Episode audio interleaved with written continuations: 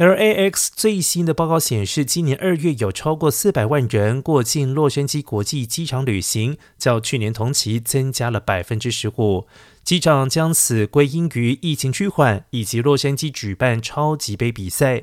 而在二月的四百零八万人次过境中，国内旅行有三百三十三点六万人次，国际旅行则有七十四万四千四百五十四人次，国际旅客同比增加百分之两百二十八点八，国内旅行则是增长百分之一百三十九点四。洛杉矶世界机场首席执行长艾尔巴奇表示，预计未来游客人数将会持续的改善。洛杉矶国际机场期待迎接非常繁忙的春季还有夏季旅行旺季。